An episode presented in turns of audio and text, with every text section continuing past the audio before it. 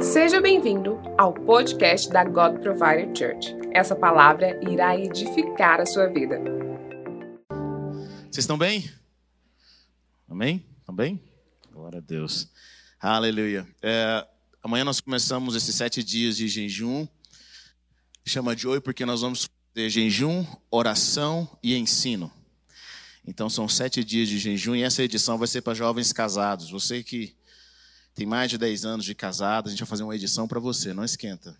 E você solteiro também, nós vamos fazer uma edição para você, é ou não é? Para Deus ter misericórdia. vamos estar aqui, né, pedindo os casados para abençoarem os solteiros com a boca no pó, clamando ao Senhor fortemente. Apressa-te, ó Deus, apressa-te. Aleluia. Ah, nós temos vivido tempos assim realmente incríveis. Eu não sei se você consegue, mas eu realmente sinto no espírito que algo está para acontecer. Algo poderoso em Deus tem nos movimentado nesses dias. E eu creio que assim é tempo de nós nos prepararmos para aquilo que Deus tem para nós. Esse mês a gente vem falando, eu vim falando sobre sobre a visão da igreja, aquilo que nós acreditamos como família, aquilo que Deus tem colocado nos nossos corações uh, relacionados à nossa visão. Nós falamos sobre poder, amor e sabedoria, falamos sobre, sobre amar a Deus, sobre, sobre a importância de nós amarmos o Senhor. E hoje eu quero falar sobre algo bem profundo que queima nos nossos corações, que é sobre sermos reis e rainhas. Sermos reis e rainhas no reino de Deus. E ao final desse culto eu tenho uma surpresa para vocês. E se eu me esquecer, me lembrem. E domingo que vem também nós teremos um grande evento que vai ser importante, uma data muito importante para a nossa igreja. Eu quero convidar todos a participarem conosco. Amém? Abra sua Bíblia comigo em Apocalipse capítulo 1, versículo 4. Aleluia. Aleluia. Glória a Deus. Hum. Quantos aqui foram abençoados por esse tempo de louvor aqui, adoração? Diga amém. Amém. Glória a Deus. Apocalipse capítulo 1, versículo 4. Diz o seguinte: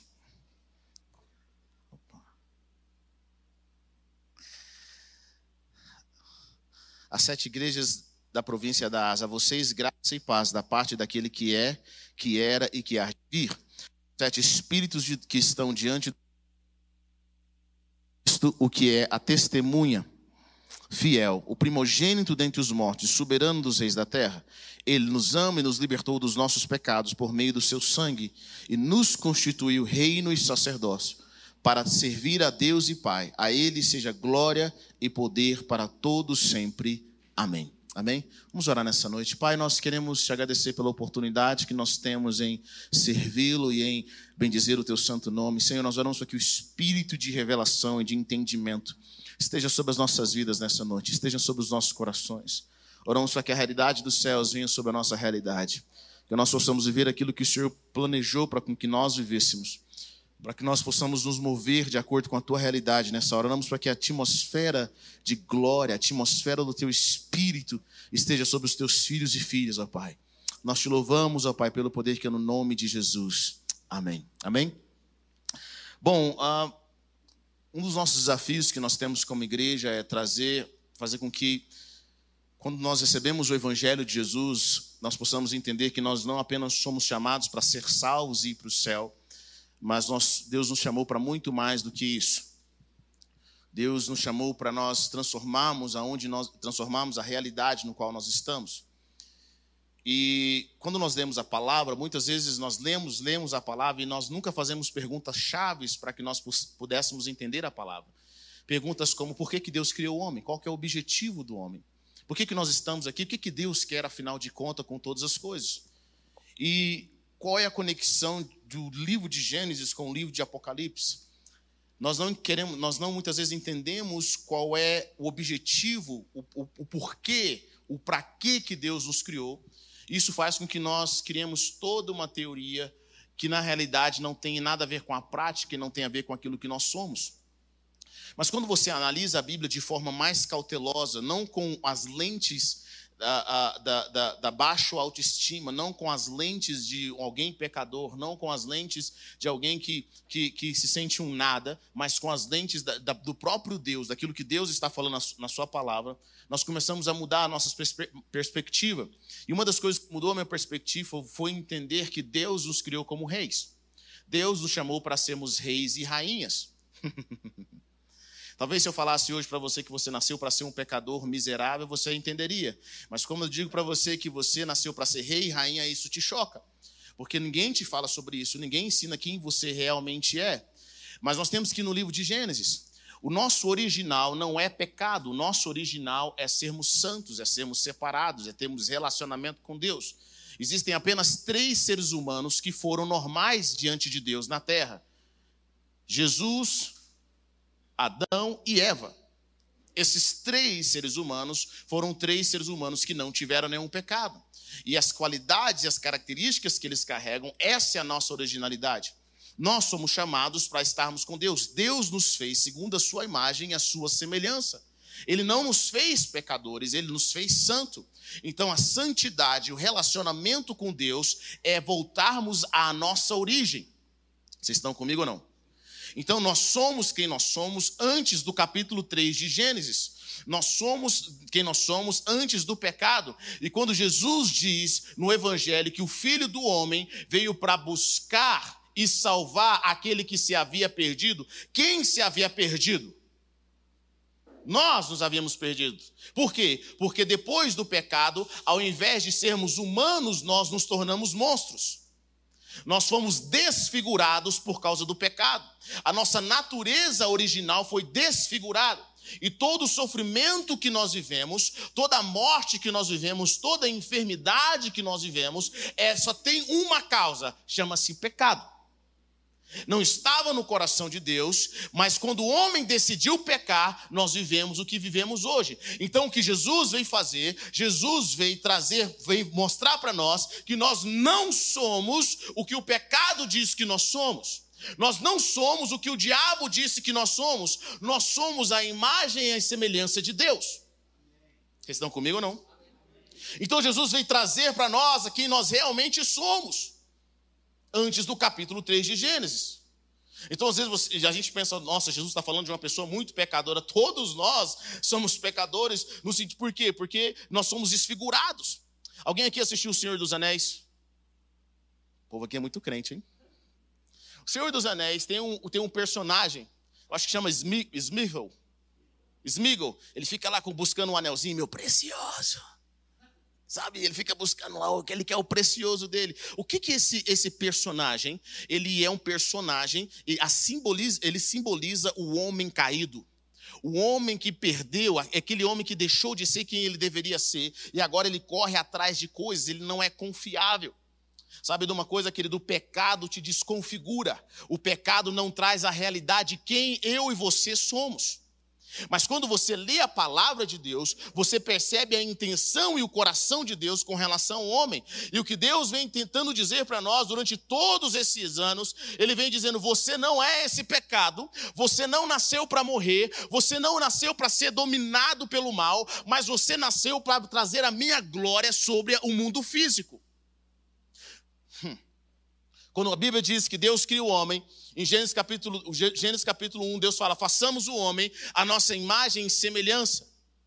E que eles tenham domínio sobre os peixes do mar, sobre as aves do céu, sobre tudo que se move sobre a terra. Ou seja, querido, quem tem domínio é rei.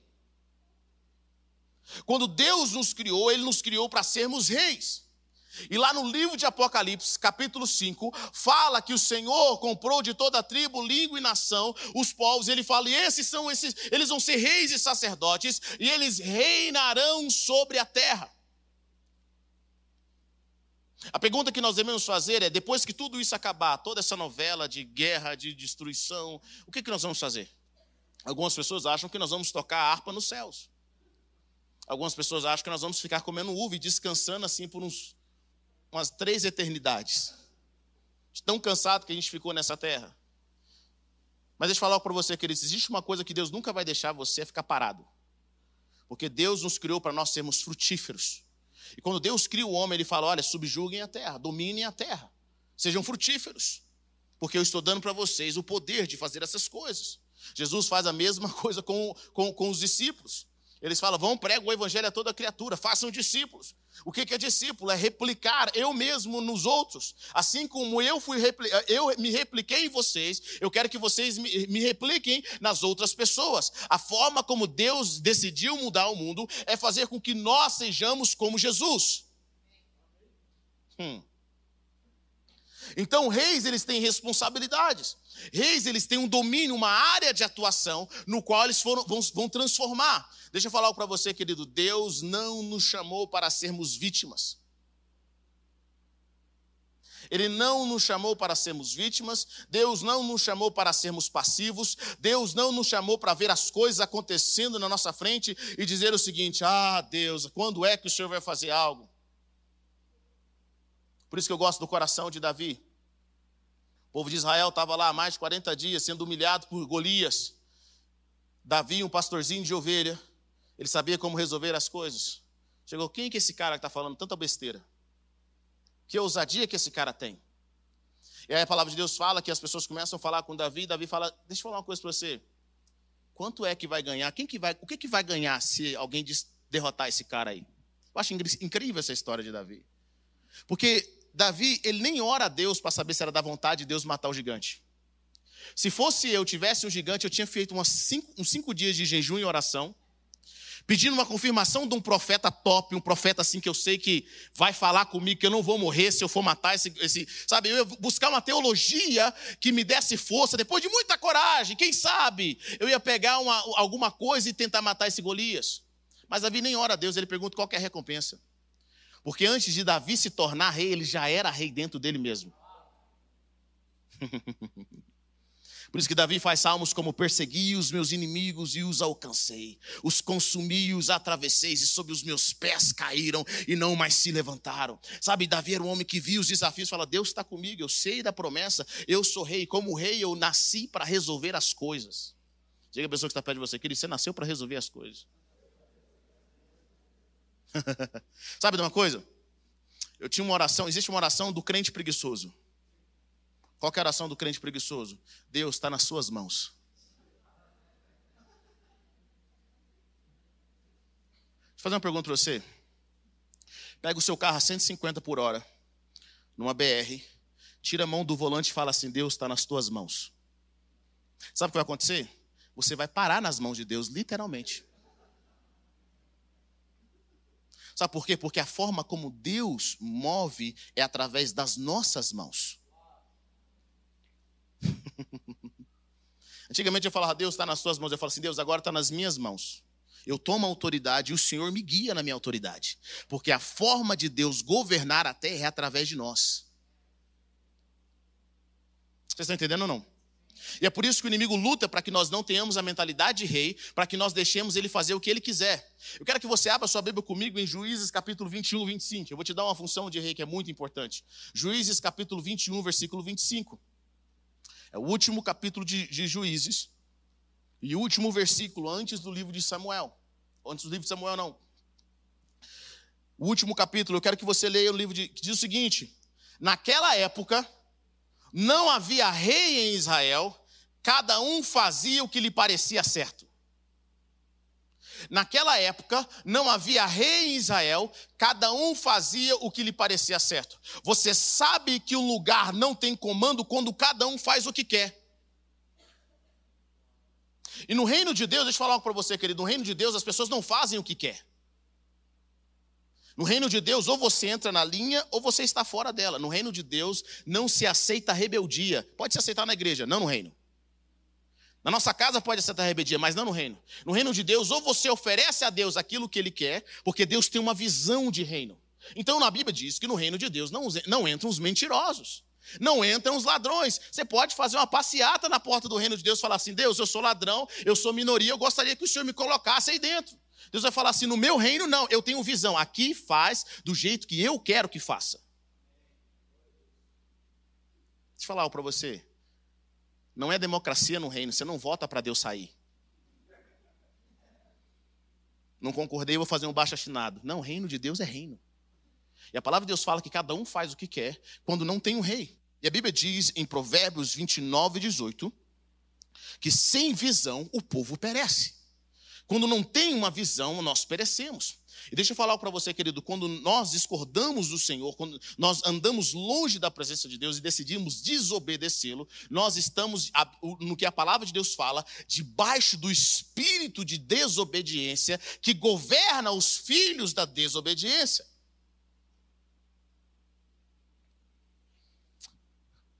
Como nós estamos no reino de Deus?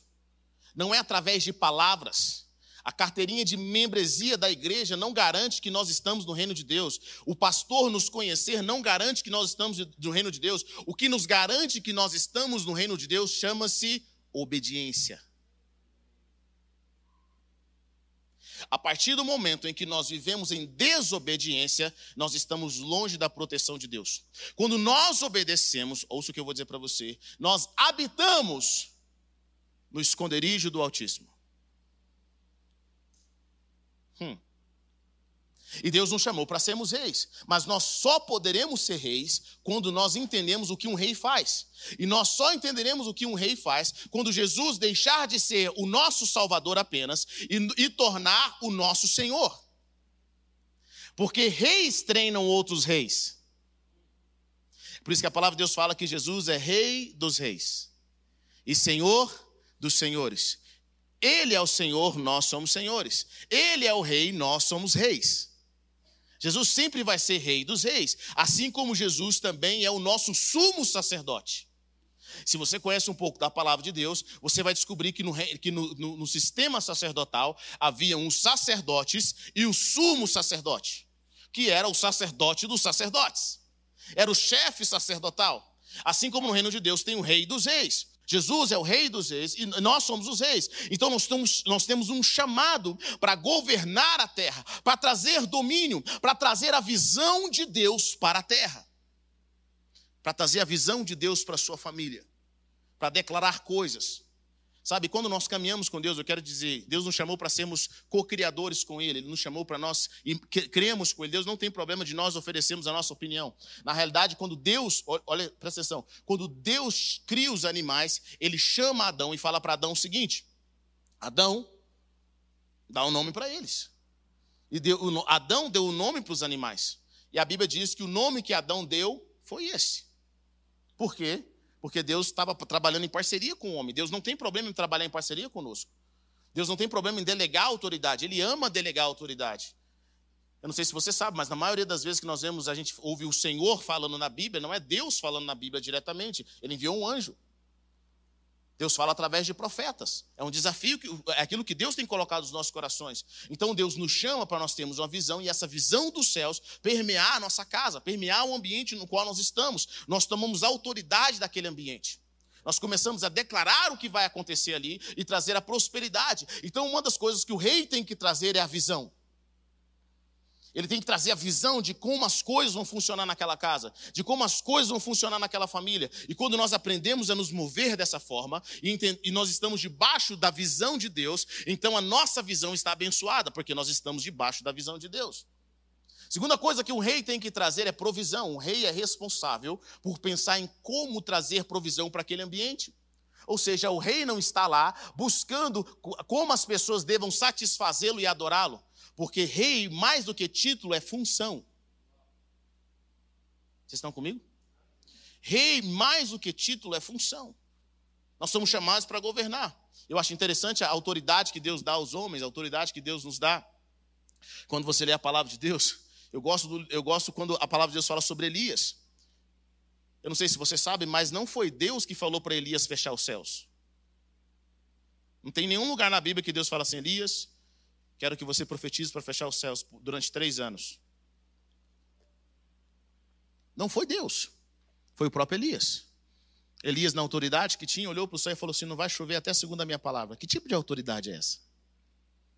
Sabe quem me lembra? Me lembra o capitão Nascimento, tropa de elite, número um: Não vai subir ninguém. Esse se chama autoridade. Pessoas que têm autoridade no reino espiritual. O diabo quer fazer, quer acontecer, quer dar o show dele, quer destruir a sua família. Você fala assim: aqui não, capeta. Aqui tem ordem. Aqui tem ordem. Eu estou no nome de Jesus. Aqui, aqui, ah, aqui não. Aqui não é bagulho. Aqui não. Ah, você, você entrou no lugar errado, amigo. Você entrou no lugar. Aqui não. Sabe, você tem autoridade, você levanta-se como rei, você começa a tomar autoridade. Esse, esse é o poder de você caminhar em integridade. Porque quando você caminha em integridade, a sua vida é transformada. E quando nós nos entregamos ao Senhor, ao senhorio do Senhor, permitimos com que Deus mude os nossos corações, mude os nossos pensamentos, com que Deus tire de nós a rebeldia que está no nosso coração, a nossa própria forma de ver as coisas. Sabe, querido, eu sei que todos nós temos uma forma de ver as coisas, mas deixa eu falar para você, me desculpe, mas na maioria das vezes a nossa forma de ver as coisas estão erradas. Ela está errada, nós precisamos da, da, da perspectiva de Deus, a nossa mente ainda é pequena. Nós precisamos enxergar Deus de uma forma eh, diferente. E à medida que nós nos, nos, entregamos ao senhorio de Cristo, eu quero que você entenda isso. Querido, senhorio de Cristo não tem a ver com apenas você parar de pecar. O senhorio de Cristo é você se submeter a Ele de uma tal forma de entender que Deus é o seu dono. Deus é o meu dono. Eu entreguei a minha vida a Ele. Ele é o meu dono. Ele não é o meu amiguinho, Ele é o meu dono.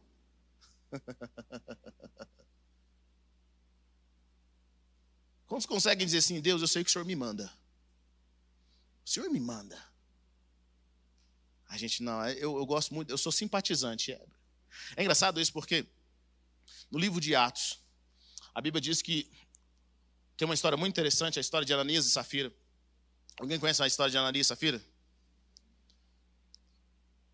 Teve uma situação lá na igreja que o irmão decidiu, lá no livro de Atos, a entregar vender tudo e colocar aos pés dos apóstolos. Sabe o irmão que vendeu todas as suas posses e decidiu entregar de oferta na igreja? Aquilo virou uma moda. E alguns irmãos também, para não ficar ruim, que eles queriam ter a moral na igreja, um casal, falou: rapaz, vou falar que vou vender tudo, vou vender só uma parte, vou falar que vou vender tudo, vou entregar só uma parte, para dar, para mostrar também que eu não vou ficar por trás desse irmão, não. Era um casal chamado Ananias e Safira. Primeiro foi Ananias, chegou lá e ele entregou aquela oferta como se estivesse arrebentando. Já ouviu falar isso, cara? Ah, ele achou que, ele achou que ia arrumar prestígio. Pedro, o apóstolo, o pastor daquele lugar, falou assim: Ananias, fala uma coisa pra você. Que você achou que você podia mentir para Deus? A sua vida vai ser tirada. Naquele exato momento ele cai morto. Bum. Imagine você. Se eu contasse para vocês que na hora da oferta, irmãos, vem entregar a oferta, mas se você estiver em pecado, vai, vai morrer aqui agora. E Ananias cai morto. Passa um pouquinho, ele tinha combinado com a esposa, ele, ele ia primeiro, ela ia depois, depois Pedro pergunta para a esposa, e a esposa fala assim, é, ele, Pedro pergunta, e você, e aí, que que você, quanto é que você vendeu o terreno para seu marido? Ela falou por X, mas ela Y. Ele falou, olha, deixa eu falar uma coisa aqui, lá na porta, tá vendo aqueles homens ali? Eles acabaram de enterrar o seu marido. E vai levar você também. Bum, cai ela morta. Mas eu acho interessante o próximo versículo, que depois dessa circunstância, a Bíblia fala o seguinte, e muitos já não queriam mais caminhar na igreja.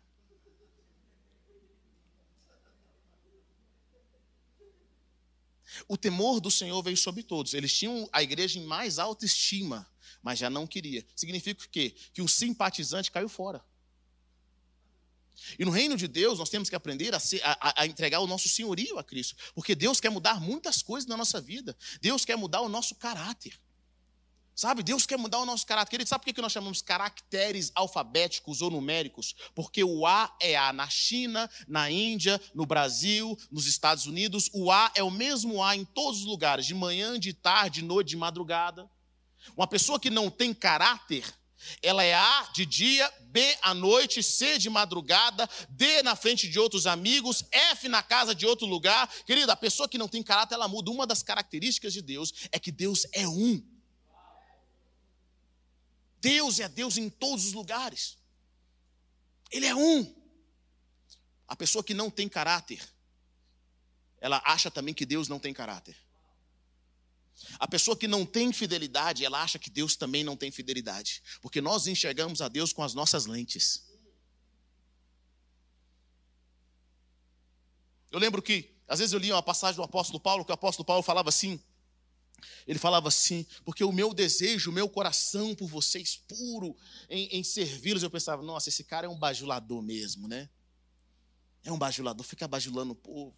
E Deus foi ministrando no meu coração que, na realidade, o problema estava comigo, eu que era falso. Porque por falso, todas as pessoas são falsas.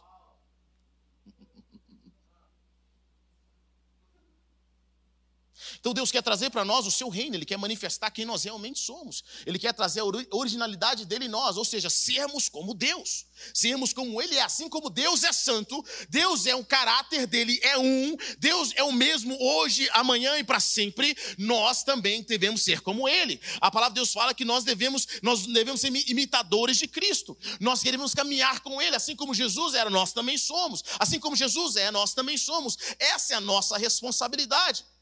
Deixa eu falar algo para você, querido. No reino de Deus só vai entrar quem se parece com Deus. Então, eu... deixa, deixa eu falar algo para vocês. Fuja de pregações e de pastores que facilitam as coisas para você. Que passa a mão no seu pecado, na área da sua vida que não vai dar certo. Não, você vai, você vai em pecado. Olha, eu lembro que meu pai acompanhou uma, uma, uma, uma mulher que há 20 anos ela era, ela era amante. Ela era amante. E em, Goiá, em Goiânia ela conhecia como já a esposa do cara, mas ela era amante. E sabe o que mais me preocupava? Não eram as pessoas que não conheciam a Deus aplaudi-la, mas eram pastores dizerem que diante de Deus ela já era casada com o cara. Jesus diz claro, queridos, o caminho ainda é estreito ele ainda é estreito. Vamos aqui. Eu não conheço uma pessoa bem-sucedida que dorme até meio-dia.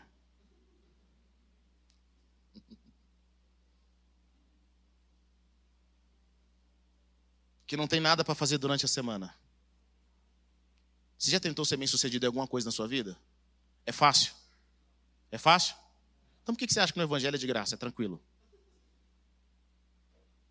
Eu não sei, nós desenvolvemos isso. E Jesus diz completamente o oposto. Ele fala: olha, vocês vão ser perseguidos por causa da justiça. Vocês vão passar por bons, bons, bons olha, já estou garantindo aqui para vocês, mas deixa eu falar para vocês. A recompensa vai valer a pena.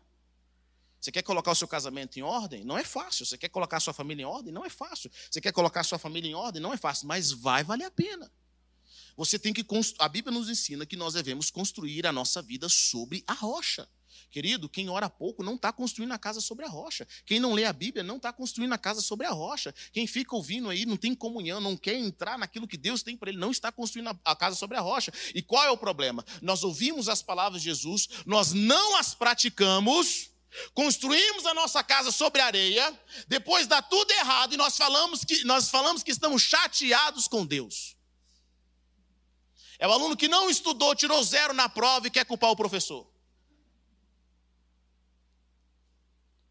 Mas nós somos chamados por Deus para sermos a sua imagem, a sua semelhança, e para nós termos domínio e para nós reinarmos. Deus nos chamou. Deus sempre vai colocar nas nossas mãos desafios. É isso que você foi chamado, querido. Você foi chamado para mudar a sua casa. Você foi chamado para mudar o seu ambiente de trabalho, para trazer a presença de Deus. É, você não conhece meu chefe, ele é encapetado. Mas Deus enviou lá um anjo, você. Deus enviou você para fazer a coisa.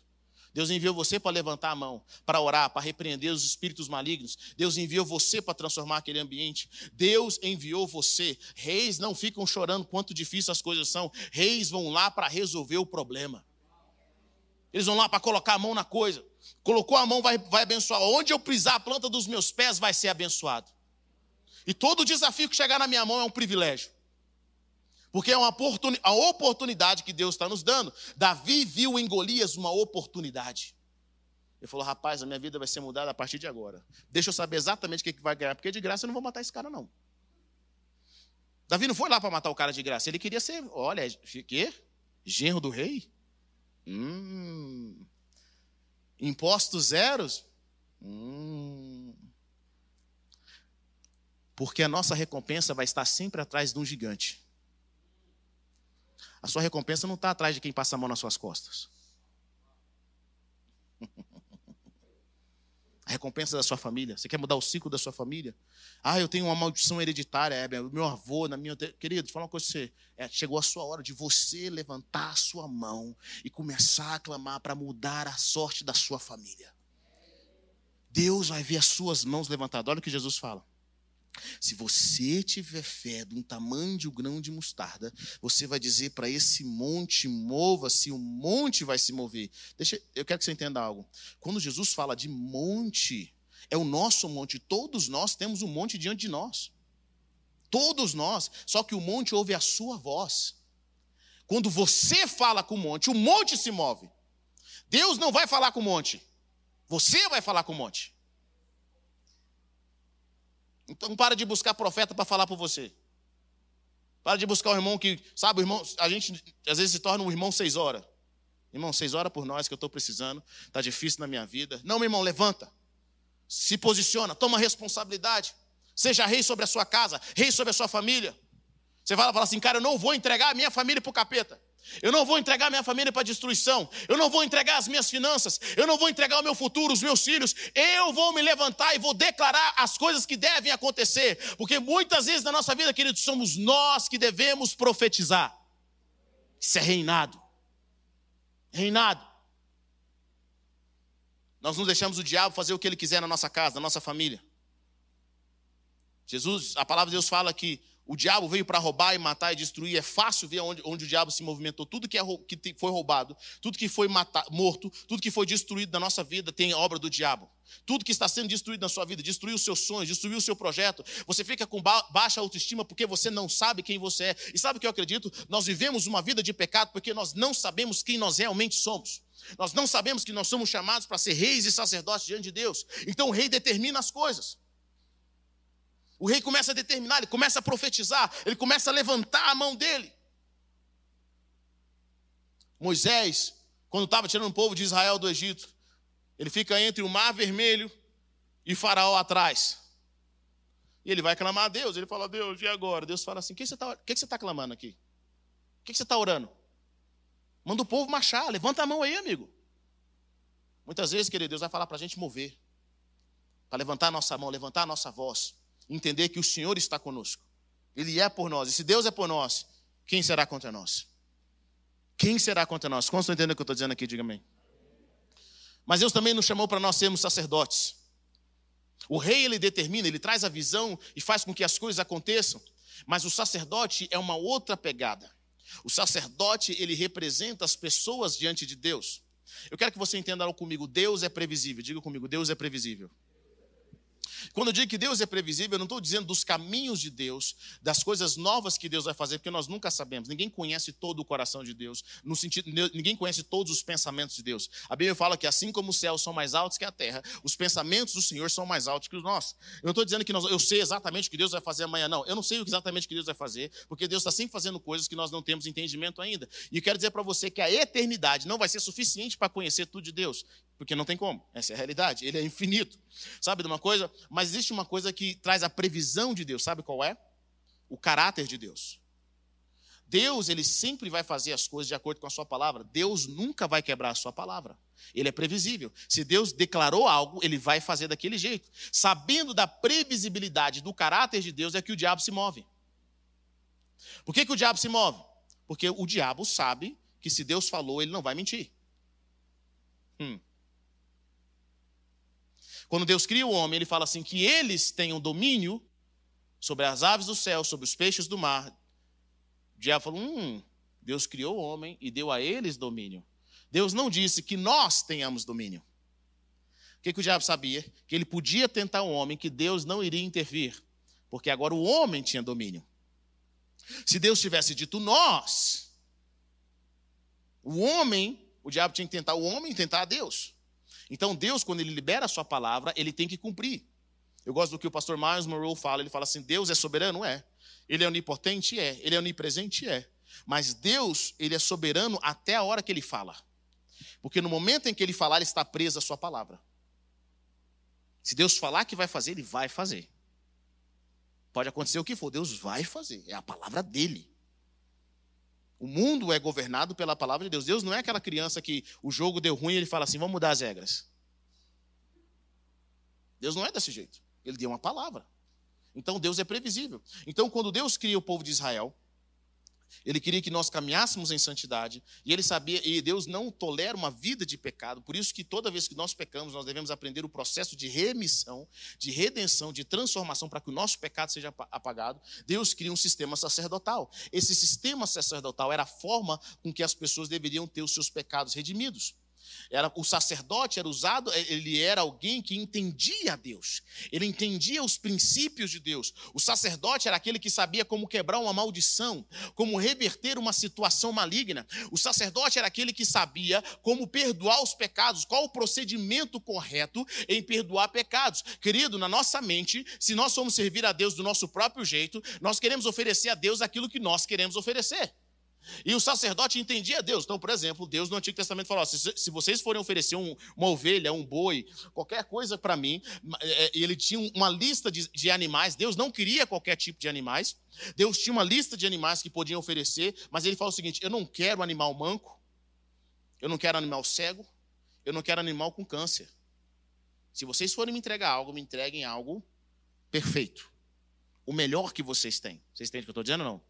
O sacerdote era aquela pessoa que não deixava as pessoas fazerem o que elas quisessem, porque Deus não ia aceitar qualquer coisa. Ele, ele sabia como trabalhar. Se tinha uma maldição na terra, ele sabia como reverter. Deus tem nos chamado para nós sermos sacerdotes. Então, quem que é o sacerdote? Ouça o que eu vou dizer. O sacerdote é alguém que é especialista em Deus. Hum. Ele não só conhece a Deus, mas conhece a forma como Deus age. Ele percebe quando Deus se move. Ele sabe o que Deus quer que ele faça, porque ele é especialista. Ele estuda a Deus, ele estuda os princípios, ele estuda os regulamentos, ele estuda as leis de Deus. Não é só fazer o que é certo, mas é fazer da forma correta. O sacerdote é essa pessoa. Ele entende o reino espiritual das coisas. Esse é o sacerdote. E a palavra nos chama para nós sermos sacerdotes, reis e sacerdotes. Ou seja, diga a pessoa que está perto de você, Deus quer que você seja especialista nele. É por isso que nós lemos a Bíblia para nós entendermos a mente de Deus, o coração de Deus, o procedimento de Deus, saber quando Deus está se movendo, o que nós devemos fazer, quando não fazer, quando é que nós estamos em desobediência, quando nós estamos em obediência, quando alguém está fazendo algo errado, aquilo que precisa ser corrigido, as pessoas chegam, é, tudo que eu estou fazendo está dando só errado, o que, que eu estou fazendo? As pessoas não sabem, e o sacerdote, ele é essa pessoa. Em Malaquias 2, versículo 6, versículo 7, diz o seguinte, porque os lábios do sacerdote devem guardar o conhecimento, e da sua boca todos esperam a instrução na lei, porque ele é o mensageiro do Senhor dos exércitos. Sabe o que essa palavra em hebraico significa? Mensageiro? Anjo. É a mesma tradução para anjo. Diga a pessoa que está perto de você: Deus te chamou como sacerdote, e da sua boca tem que sair conhecimento. Da sua boca, todas as pessoas esperam a instrução da palavra. Porque você você é o anjo do Senhor. Olha só. Vocês estavam buscando, pra, pedindo para Deus enviar um anjo na casa de vocês. Olha aí quem está aí. Está do seu lado. O anjo do Senhor, o sacerdote, ele é o anjo. Querida, sua família, os seus amigos, eles não querem conversa fiada da sua boca, não. Eles querem uma resposta de Deus. Eles querem, quando você abre a boca, não é falar, ah, você assistiu aquele filme e tal, não. Eles querem saber que, que resposta de Deus você tem. Se existe uma coisa gostosa, gloriosa, é quando as pessoas abrem a boca e trazem a palavra de Deus. Por isso que a palavra de Deus fala para nós: falem entre vocês com salmos e cânticos e hinos espirituais. Sabe? Fale aquilo que for bom para edificação. Por quê, querido? Nós fomos chamados para sermos o mensageiro de Deus. E como mensageiro de Deus, a nossa boca deve falar do conhecimento das coisas de Deus, da instrução do Senhor. É por isso que nós meditamos e estudamos isso daqui, ó. Que mais percebo hoje é que faltam sacerdotes. Nós temos muitos crentes, mas poucos sacerdotes. Deixa eu falar no meu coração para vocês aqui. Não fiquem ofendidos comigo. Toda vez que eu venho ministrar, nós como igreja, Meu desejo não é ter mais audiência, mais público. Eu não quero mais espectadores na igreja, pessoas que vêm me assistir. Não me interessa, sério mesmo. Obrigado, mas não me interessa. Meu objetivo é fazer com que você primeiro entenda que você é um rei e uma rainha dos céus e que Deus te chamou para ser um sacerdote, uma sacerdotisa do reino de Deus. Que é onde quer que você vá, no seu emprego, onde quer que você vá, na sua escola, na sua família, as pessoas saibam que um homem e uma mulher de Deus está naquele ambiente. Você sabe reinar, você sabe fazer é, é, remissão dos pecados, você sabe mudar atmosferas. O diabo quer fazer, você sabe como desfazer o que o diabo quer fazer.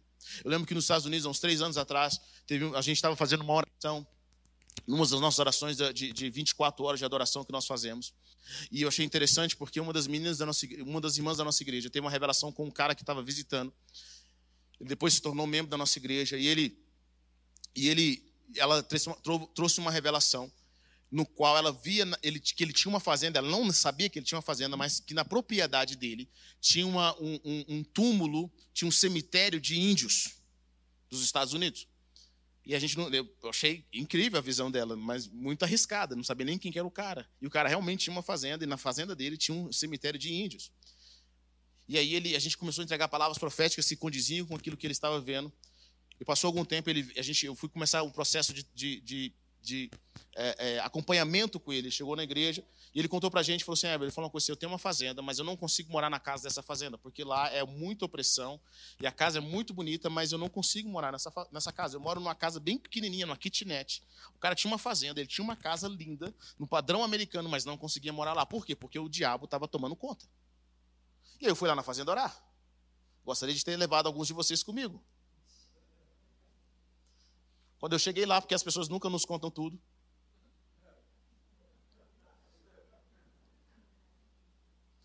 Quando eu cheguei lá, ele falou: Olha, deixa eu falar uma coisa, acontece algumas coisas estranhas. Por exemplo, tá vendo aquele trator ali? Ele pegou fogo sozinho.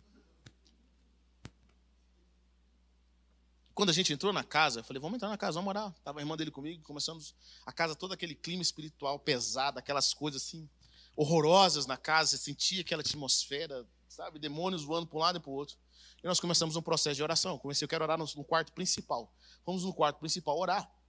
Quando, nós, quando, eu comecei a orar, veio um demônio grandão, um demônio enorme, saiu correndo do quarto. A irmã dele viu e eu senti que foi tão rápido que eu não tinha visto. Mas a irmã dele viu, a irmã dele que nem tinha, nem era muito assim espiritual, mas ela viu. E nós começamos a orar naquela casa, começamos a orar naquela casa e orar naquela fazenda, começamos a redimir a terra, começamos a buscar a presença de Deus naquele lugar e levantar altares de oração naquela casa. Sabe o que aconteceu? Passou algum tempo, ele mudou de volta para aquela casa, e aquela casa tinha sido um ambiente espiritual maravilhoso. Ele tinha uma fazenda, mas tudo que ele colocava a mão dava errado. Tudo que ele colocava a mão não funcionava, ele estava tendo prejuízo, ele estava trabalhando para, ele estava ele estava pagando para trabalhar. Essa é a realidade dele. Nós fomos lá orar, nós fomos buscar e começamos o processo, uma campanha e começamos a buscar e direcionar aquilo que Deus Deus falava no reino espiritual. E aí, depois disso, Deus começou a abençoar ele grandemente. Deus prosperou ele em várias áreas. Naquela fazenda, ele mudou para lá, para aquela casa. Os irmãos dele viu a mão de Deus movimentando. Sabe o que, que eles falaram para mim? Que me, deixou, que me deixou assim, na realidade, triste. Eles falam assim: Heber, por 20 anos nós temos orado para Deus enviar alguém que entendesse da dimensão do Espírito. 20 anos. Para que Deus enviasse alguém que entendesse como funcionam as coisas, porque nós sabíamos que era espiritual, mas nós não tínhamos ferramentas. Deixa eu falar uma coisa para você, querido. Existem milhares de pessoas que estão desesperadas agora, quem sabe na sua própria família, que estão buscando alguém que entenda como funciona a dimensão do espírito, que seja sacerdote para redimir e transformar aquele ambiente. Esse homem estava sem conversar com seu pai há alguns anos. E o pai dele, muito duro de coração, o pai dele, um cara que foi perdendo tudo da família, viciado, vici, viciado em álcool. Eu falei: Eu vou fazer uma oração com você. Ele falou: é, a gente tenta, a gente, eh, meu pai não se rende a Jesus, meu pai não se submete ao Senhor, ele tem um coração duro, ele já sofreu tantas coisas, quase morreu várias vezes. Nós fizemos uma campanha com ele, mas ele não se rende a Jesus. Eu falei assim: eu vou fazer uma campanha eu vou mostrar para você como é que nós vamos orar e seu pai vai ser redimido. Eu falei: primeira coisa que eu quero que você faça aqui, eu quero que você se represente o seu pai. E você vai pedir perdão pelos pecados do seu pai, como se fosse o seu pai. Ele fala, será que funciona? Funciona. É um princípio de, da substituição no reino de Deus. Se não funcionasse, o que Jesus fez por nós não tinha funcionado. Então ele começou a orar. Ele pediu perdão tudo que ele lembrava que o pai dele tinha feito. Sabe o que aconteceu? Passou uma semana, o pai dele liga e fala: Eu estou indo te visitar. Uma semana. Eu vi com os meus próprios olhos o pai dele pedir perdão para a família, aceitar Jesus, e o filho já tinha 36 anos. O pai nunca tinha dado um beijo no filho. E eu vi esse pai dar um beijo no seu filho. Eu vi. Sabe por quê, querido? Porque existe um princípio no reino de Deus. Deus quer que você entenda como redimir as coisas. Elas estão perdidas, mas eu e você, sacerdotes, podemos redimir. Nós podemos entrar no princípio do reino, nós podemos transformar a realidade das coisas. Existe um princípio na palavra de Deus. Quando você estuda sobre a sua casa, querido, se você quer construir uma casa forte, entenda como funciona a mente de Deus. Elas estão aqui na palavra. Hoje nós temos a palavra de Deus, nós temos tantas linhas que, e, e, e pessoas que escreveram sobre como funciona, de testemunhos extraordinários. Para nós quebrarmos a maldição, para nós quebrarmos as forças das trevas. Tem gente que eu vejo que tudo que coloca a mão não funciona, não dá certo. Você tem lutado com, seus, com seus próprios braços, com as suas próprias mãos e não tem funcionado. Aí você acha que Deus não está te atendendo? Não, Deus quer te atender sim, mas Ele quer te dar conhecimento. Vou falar uma coisa para você. Nós perecemos não é por causa do diabo. O diabo só reina onde nós temos ignorância e rebeldia.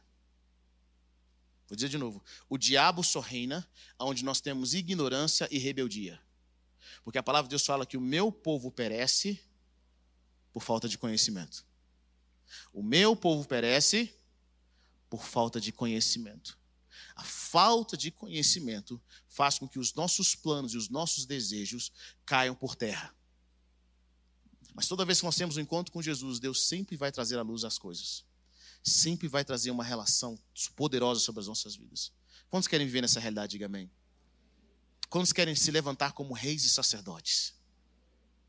Quantos querem ver a sua vida transformada, a sua família transformada?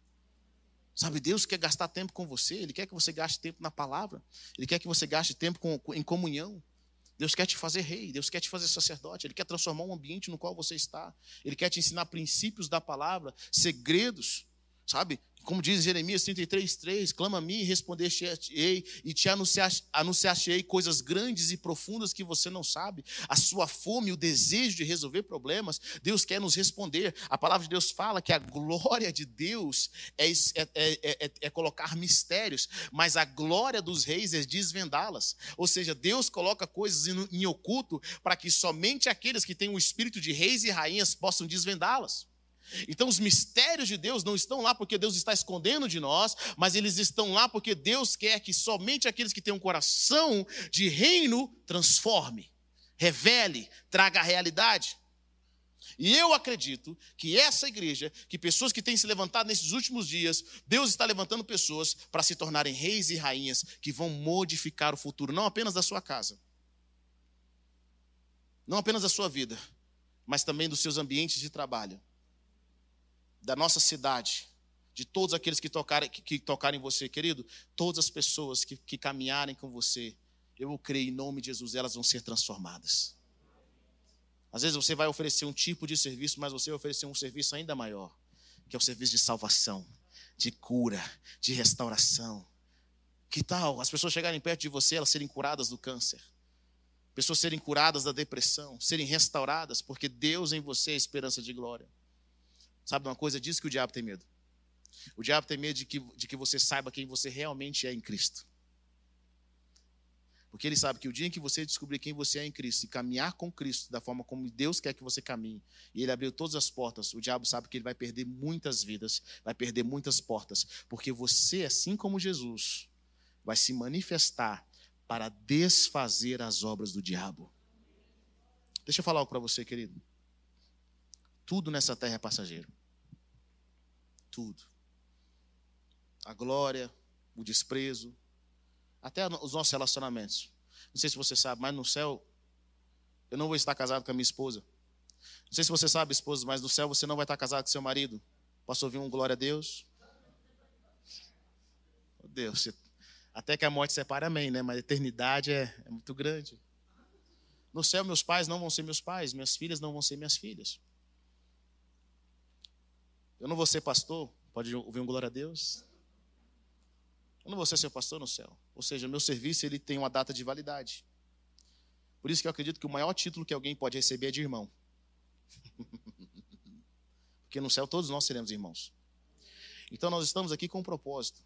Já que tudo vai passar, nós temos que construir coisas que na realidade nós vamos poder levar para a eternidade. E a forma como nós amamos, a forma como nós abençoamos vidas e trazemos pessoas para o reino de Deus, é, são essas obras que nós vamos levar para a eternidade. A forma como você amou a sua esposa, a forma como você amou os seus filhos, a forma como você honrou os seus pais, que você transformou a sua cidade, são essas coisas que nós vamos levar para a eternidade. E eu creio nisso. E é por isso que eu quero falar para vocês que a surpresa que eu tenho para vocês hoje é a nossa nova logo. A, logo, a nova logo da Deus Sorvedor é, é, alguns anos atrás eu tive uma visão no qual eu via a, a sair da cruz do Senhor Jesus, o sangue, a água e fogo. Essa é a nossa nova logo, não sei se vocês já tinham percebido isso, mas essa é a nossa nova logo que simboliza isso, ela simboliza o reino de Deus chegando nas esferas, onde quer que as esferas, onde quer que nós vamos. Simboliza nós como reis e rainhas. Simboliza também Jesus como rei dos reis, ele trazendo a realidade da cruz dele. Significa nós nos posicionando como sacerdotes. Deus te chamou, querido, para modificar os ambientes no qual você está. Eu creio que essa igreja é uma provisão de Deus para essa geração. Diga a pessoa que está perto de você, querido, você é a provisão de Deus. Você é a provisão de Deus. Sabe? Marido, diga para sua esposa: Olha, minha esposa, você é minha provisão. Você é a provisão de Deus. Você é o enviado do Senhor, o enviado do Senhor para essa época, para esse tempo. Eu sei, talvez você pense que não é nada, que tem muitos pecados. Talvez a sua reação é a mesma reação que Pedro teve quando Jesus fez o milagre. Quando Pedro fez a pesca maravilhosa, sabe o que Pedro disse para Jesus? Ao invés de falar assim: Jesus, já que eu estou fazendo tanta pesca maravilhosa, o que, que você acha da gente montar um negócio juntos? Pedro não fala isso para Jesus. Pedro fala assim: Senhor, afasta de mim porque eu, eu faço coisas erradas. Jesus não olha para aquilo, ele fala assim: Olha, vem aqui, que eu vou te fazer pescadores de homens. Eu sei, eu sei que nós temos pecado. Eu sei que você tem muitas coisas que precisam acertar. Mas Deus não está olhando para o que você está fazendo agora, mas Ele está olhando para aquilo que você pode se tornar, por aquilo que Ele te criou para fazer. E Pedro, homem simples, que não tinha entendimento, que vivia em pecado, que sentiu que era pecador, ele deixou as redes, deixou o que ele pensava sobre si mesmo e passou a crer naquilo que Jesus pensava sobre ele. Que nós não somos o que nós achamos que somos. Nós não, achamos, nós não somos o que as pessoas pensam que nós somos. Nós não somos o que, nem aquilo que os nossos pais dizem que nós somos. Nós somos aquilo que Deus diz que nós somos. E se nós acreditarmos nisso, nós sempre seremos pessoas que vão modificar o mundo. Deus transformou desse homem em pecador e simples. Você percebia que Pedro não entendia muita coisa. Mas esse homem foi usado por Deus junto com seus colegas, junto com seus amigos discípulos, para transformar a história da humanidade. É isso que Deus faz. Deus usa pessoas improváveis que se rendem ao propósito dele para transformar histórias. Talvez você não é o favorito da sua família, da sua casa, do lugar onde você está, mas deixa eu falar uma coisa para você: seja cheio do Espírito. Davi era um homem baixinho, era um, era um jovenzinho, mas um jovenzinho cheio do Espírito de coragem. Deus pode fazer na sua vida coisas extraordinárias se você se permitir ser cheio do Espírito. Se você permitir receber aquilo que Ele tem colocado na sua vida. Sabe, todos nós temos uma coroa. Temos algumas coroas que Deus nos dá. E essas coroas são a graça de Deus, a, a área de atuação para nós transformarmos. Deus te deu uma unção específica. Por que, que nós precisamos de reis? Porque você carrega o que eu não carrego. Você tem o que eu não tenho. Existem áreas e lugares que só, só Deus vai usar só você para libertar, sabia disso? É a sua unção, é a sua característica, Deus deu para você. E quando você usá-la, pessoas vão ser transformadas. Quantos creem? Diga amém. Coloque-se em pé nessa noite, eu quero orar com você.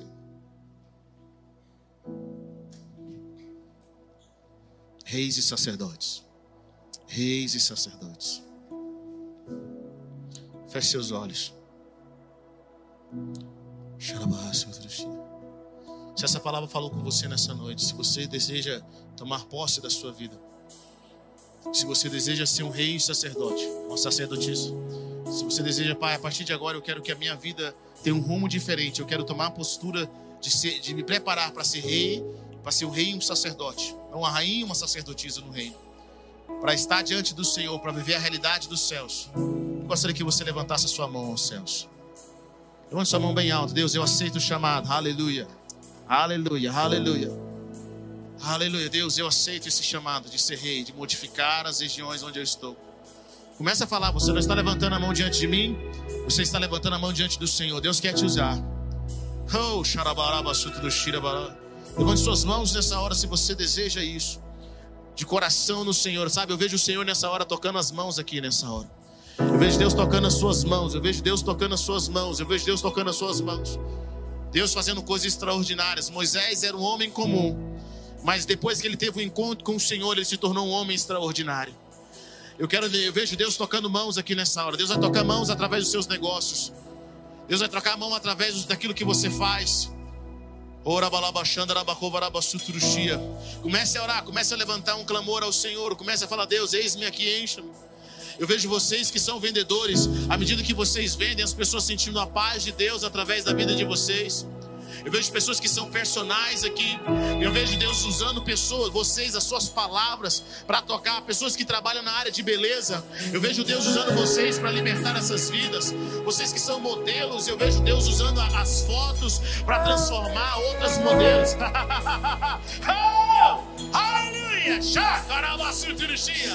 Obrigado por ter ouvido até o final. Acesse o nosso canal e tenha acesso a mais ministrações.